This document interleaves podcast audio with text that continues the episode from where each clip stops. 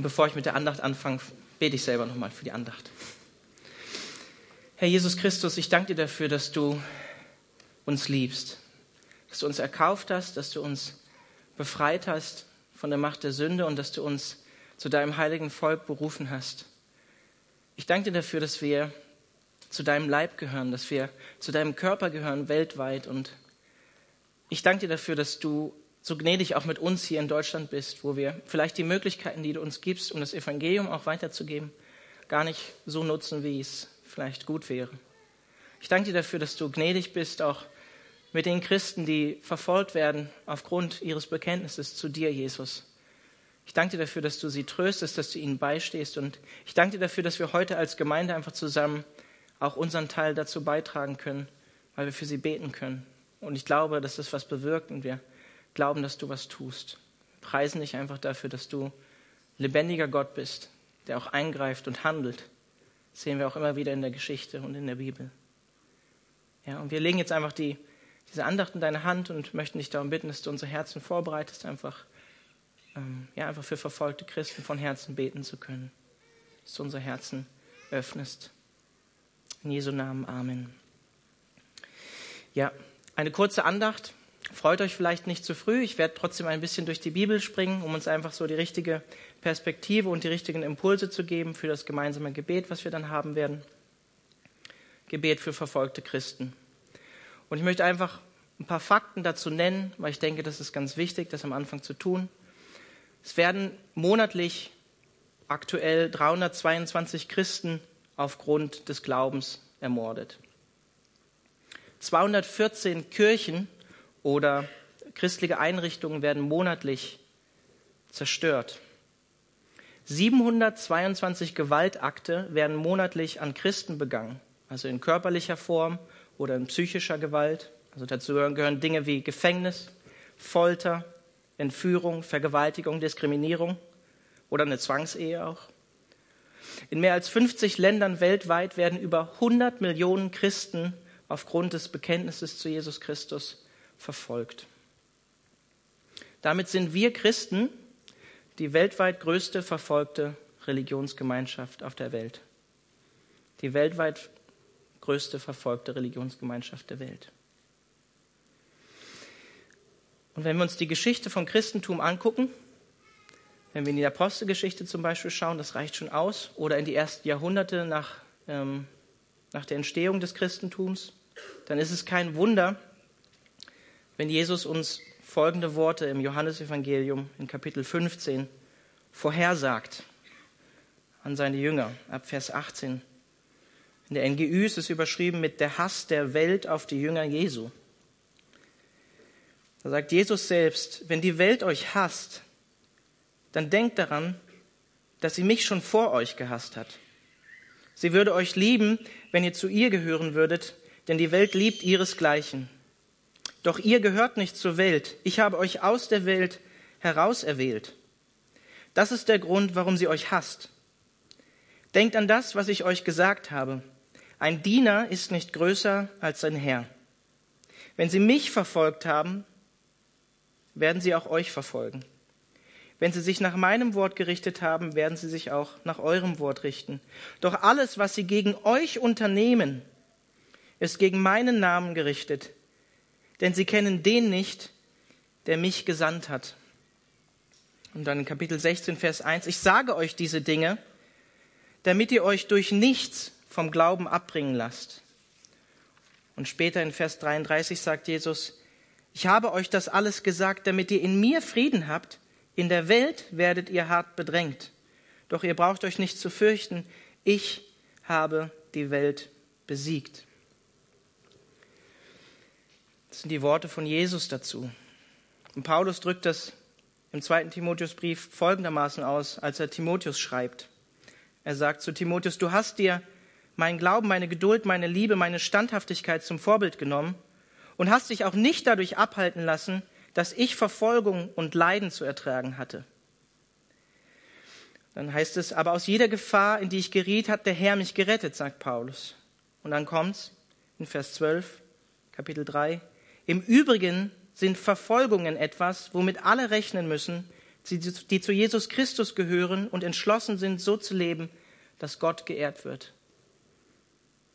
Krasser Vers. Im Übrigen sind Verfolgungen etwas, womit alle rechnen müssen, die zu Jesus Christus gehören und entschlossen sind, so zu leben, dass Gott geehrt wird. Mich fordert es immer wieder heraus, solche Verse in der Bibel zu lesen.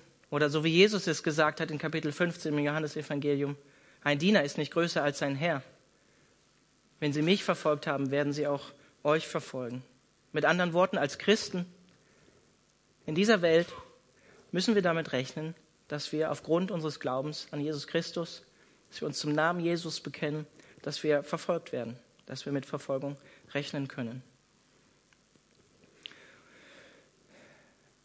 Wenn wir uns die Apostel, den Ausgang, das Lebensende der Apostel zum Beispiel ansehen, nach der Überlieferung der Kirchengeschichte war Johannes, der das Johannesevangelium auch wahrscheinlich geschrieben hat, der Einzige, der wahrscheinlich keinen gewaltsamen Märtyrertod erlitt von den zwölf Aposteln.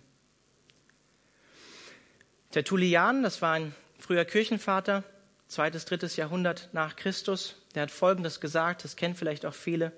Das Blut der Märtyrer ist der Same der Kirche. Das Blut der Märtyrer ist der Same der Kirche. Martin Luther, ein paar Jahrhunderte später, hat das ähnlich ausgedrückt, indem er gesagt hat, durch Verfolgung wächst die Christenheit. Dagegen, wo Frieden und Ruhe ist, werden Christen faul und lasch. Ich glaube, da sind tiefe Wahrheiten drin, die Tertullian oder Luther hier auch ansprechen. Aber ich glaube trotzdem nicht, dass wir daraus schließen können, dass Verfolgung bedeuten würde Gemeindewachstum oder dass Verfolgung bedeuten würde Festigung des Glaubens. Wenn wir zum Beispiel in unsere eigene Geschichte schauen, in Deutschland, der Nationalsozialismus, die DDR-Zeit, da kann man nicht unbedingt sagen, ah ja, das hat zum Gemeindewachstum beigetragen oder zur Festigung des Glaubens bei Christen. Das wäre ein falscher Schluss, den man daraus zieht. Wir Christen hier im Westen oder in Deutschland neigen vielleicht manchmal dazu, als Nachfolger Jesu Verfolgung zu glorifizieren und zu sagen, wow, krass, das ist was Cooles. Das war auch in der Apostelgeschichte so. Die Jünger sind auch verfolgt worden. Und umgekehrt ist es vielleicht auch bei Christen, die in Ländern leben, wo sie bedrängt werden, wo sie verfolgt werden, dass sie denken, Freiheit und Wohlstand, das wäre das Wichtigste und das glorifizieren sie. Aber ich glaube, beides kann eine Herausforderung für unser Bekenntnis und einen lebendigen Glauben zu Jesus Christus sein. Beides kann eine Herausforderung sein, hingegeben für Jesus zu leben, in beiden Situationen. Vielleicht erinnert ihr euch an das Gleichnis von Jesus vom Seemann. Da kommen nämlich genau beide Dinge vor. Wohlstand kann eine Herausforderung sein, Bedrängung und Verfolgung für den Namen Jesus ebenso. Unsere Herausforderung hier ist vielleicht eher kompromisslos und hingegeben für Jesus zu leben und uns nicht der Welt, in der wir leben, anzupassen. Und versteht mich nicht falsch, wenn ich das sage. Ich persönlich finde es super und gut, wenn Gemeinden wie Hillsong oder ICF auch, ich sage mal, mit der Technik oder mit dem, wie sie Gemeinde gestalten, rein äußerlich auch im 21. Jahrhundert angekommen sind und Brücken abbauen für Leute, die vielleicht gar keinen Bezug zu Kirche sonst haben. Aber wir stehen in der Gefahr, irgendwie, wenn wir so ein cooles, hippes Christsein leben hier in unserer westlichen Gesellschaft, dass wir am eigentlichen Ziel vielleicht auch vorbeidriften, nämlich kompromisslos und hingegeben für Jesus zu leben. Und das beste Beispiel, was mir, als ich mich gestern vorbereitet habe, gekommen ist, ist einfach das Beispiel von Saulus, das Beispiel von Paulus, als lebendiges Beispiel für Gottes Erbarmen. Und ich finde, wir sehen zwei sehr, sehr interessante Dinge in diesem kurzen Abschnitt, wo Jesus Christus Saulus bzw. Paulus das erste Mal begegnet. In der Apostelgeschichte Kapitel 9. Da heißt es in Vers 1, Saulus führte weiterhin einen wütenden Kampf gegen die Jünger des Herrn. Er drohte ihnen mit dem Tod und war entschlossen, die Gemeinde auszurotten. Auch in Damaskus wollte er die Anhänger der neuen Lehre oder des Weges aufspüren, um sie alle, Männer und Frauen, in Ketten nach Jerusalem zu bringen. Zu diesem Zweck wandte er sich an den Hohepriester und bat ihn um Briefe mit einer entsprechenden Bevollmächtigung, die er in den Synagogen in Damaskus vorlegen wollte. Als er nun nach Damaskus unterwegs war und in die Stadt und die Stadt schon fast erreicht hatte, leuchtete plötzlich vom Himmel her ein Licht auf. Von allen Seiten umgab ihn ein solcher Glanz, dass er geblendet zu Boden stürzte. Gleichzeitig hörte er, wie eine Stimme zu ihm sagte, Saul, Saul, warum verfolgst du mich? Wer bist du, Herr? fragte Saulus. Die Stimme antwortete, ich bin der, den du verfolgst. Ich bin Jesus. Zwei Kapitel davor lesen wir noch davon, wie Saulus seine Zustimmung gegeben hat, Stephanus zum Beispiel zu steinigen. Der ähnlich wie Jesus auf den Knien ist und sagt, Herr, vergib ihnen, denn sie wissen nicht, was sie tun. Dieser Saulus, der alles dafür getan hat, die Christen zu verfolgen, der von sich selber sagt im Timotheusbrief, er ist der größte von allen Sündern, weil er die Gemeinde Gottes versucht hat auszurotten. Diesem Menschen begegnet Jesus Christus hier. Und wir sehen hier in diesem kurzen Text zwei wichtige Tatsachen, die ich euch mitgeben möchte. Erstens, Jesus Christus identifiziert sich so stark mit seinen Nachfolgern, mit seinen Jüngern, mit Christen, dass er die Verfolgung an der Gemeinde mit einer Verfolgung an sich selbst gleichsetzt. Das bewegt mich sehr, sowas. Das ist für mich eine der bewegendsten Aussagen von dem, in der Apostelgeschichte. Warum verfolgst du mich? sagt Jesus. Ich bin der, den du verfolgst. Ich bin Jesus. Ich finde, das ist eine Wahnsinnsaussage, die Jesus hier macht, die mich persönlich selber sehr ermutigt. In 1. Korinther 12 lesen wir, dass die weltweite Gemeinde Christi wie ein Körper zu sehen ist, wie ein Körper zu betrachten ist. Und am Ende von diesem Kapitel 12 heißt es, wenn ein Körperteil leidet, dann leiden alle anderen Körperteile mit. Oder so wie es ähm, der Alex Röhm auch in der Einleitung gesagt hat in Hebräer 13. Denkt an die Gefangenen, als wenn ihr selbst im Gefängnis wärt. Habt Mitgefühl mit den Misshandelten, als wäre es euer eigener Körper, der misshandelt wird. Wir sehen hier, dass Jesus die verfolgte Gemeinde nicht egal ist. Es ist ihm nicht egal, sie ist ein Teil von ihm. Und deshalb sollte es auch uns nicht egal sein, dass Christen weltweit für ihren Glauben verfolgt werden.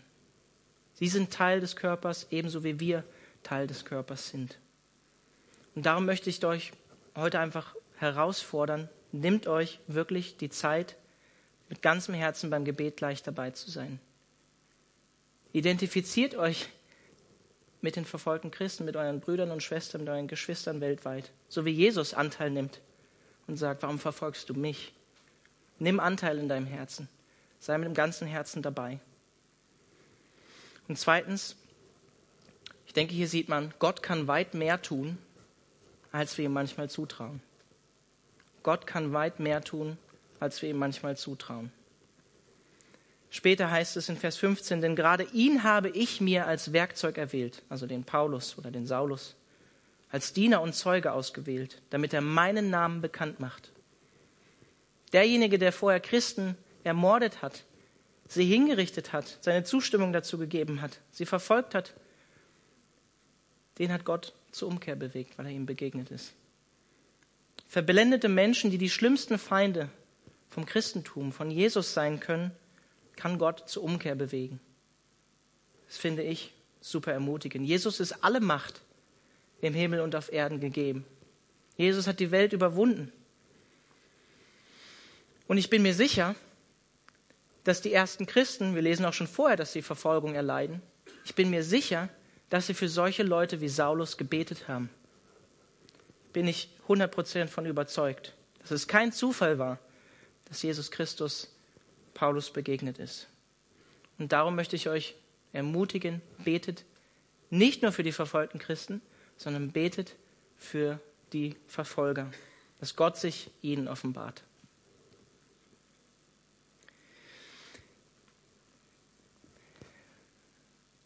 In 1 Timotheus Kapitel 2,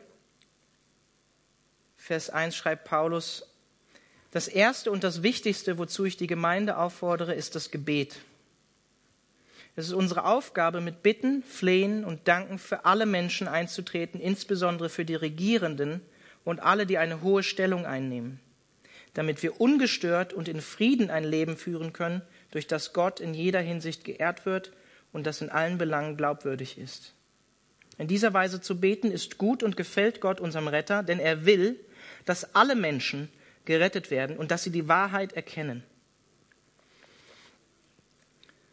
Gott will, dass wir für alle Menschen beten, sagt der Text hier ganz klar. Besonders für solche Leute, die in Verantwortung sind. Staatsoberhäupter, Regierende, Menschen, die Macht haben, Menschen, die viel Macht haben. Warum? Damit wir ein Leben in Frieden führen können, sagt Paulus.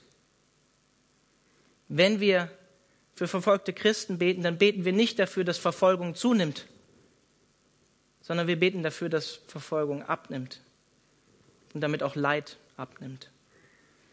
Wir beten für ein Leben in Frieden. Und genau das wollen wir heute auch tun. Warum beten wir noch für Regierende? So wie es Paulus hier sagt, Gott will, dass alle Menschen die Wahrheit erkennen. Da ist keiner ausgeschlossen. Gott will, dass alle Menschen die Wahrheit erkennen. Auch ein Diktator. Auch ein verblendetes, korruptes Regime. Eine korrupte Regierung. Im Buch Daniel heißt es, dass Gott Regierende ein- und absetzen kann, wie er will. In Sprüchen heißt es, dass Gott das Herz von Regierenden oder Königen lenken kann, wie ein Wasserbach, wie er möchte. Stellt euch doch einfach mal vor, Kim Jong-un, der aktuelle Diktator in Nordkorea, würde Christ werden. Einfach nur so ein Gedankenspiel was das für Auswirkungen nicht nur auf Nordkorea haben würde, meiner Meinung nach wahrscheinlich auf die ganze Welt würde das eine Auswirkung haben. Wir werden jetzt gleich beten und wir werden auch Gebetsanliegen für die einzelnen Länder dann auch ähm, am Beamer haben. Ich möchte euch trotzdem noch konkretere Hinweise oder Gedanken mitgeben zum Gebet, um das ein bisschen konkreter zu machen. Ähm, die mir einfach in der Vorbereitung auch aus der Bibel wichtig geworden sind. Also das habe ich mir jetzt nicht ausgedacht, sondern habe ich aus dem gezogen, was ich so in der Bibel gelesen habe in der Vorbereitung. Für was können wir konkret beten? Für Freude. Freude inmitten von Leid. So wie Jesus in den Glückseligpreisungen sagt, glückselig seid ihr, wenn sie euch verfolgen. Freut euch. Standhaftigkeit im Bekenntnis zu Jesus Christus. Für die Verfolger habe ich gerade schon gesagt. Gottes Versorgung inmitten von Mangel, Gottes Rettung und Eingreifen für Frieden, neue Kraft, Jesus gehorsam zu sein, Bewahrung des Glaubens, Mut, das Evangelium furchtlos weiterzugeben, auch wenn es verboten wird, Vollmacht in der Verkündigung vom Evangelium. dass Verfolgung und Unterdrückung die Ausbreitung vom Evangelium fördern, statt sie zu zerstören. Und ganz wichtig, meiner Meinung nach, Beistand und Trost des Heiligen Geistes für Christen, die in Not sind. Betet für Familien, die Angehörige verloren haben.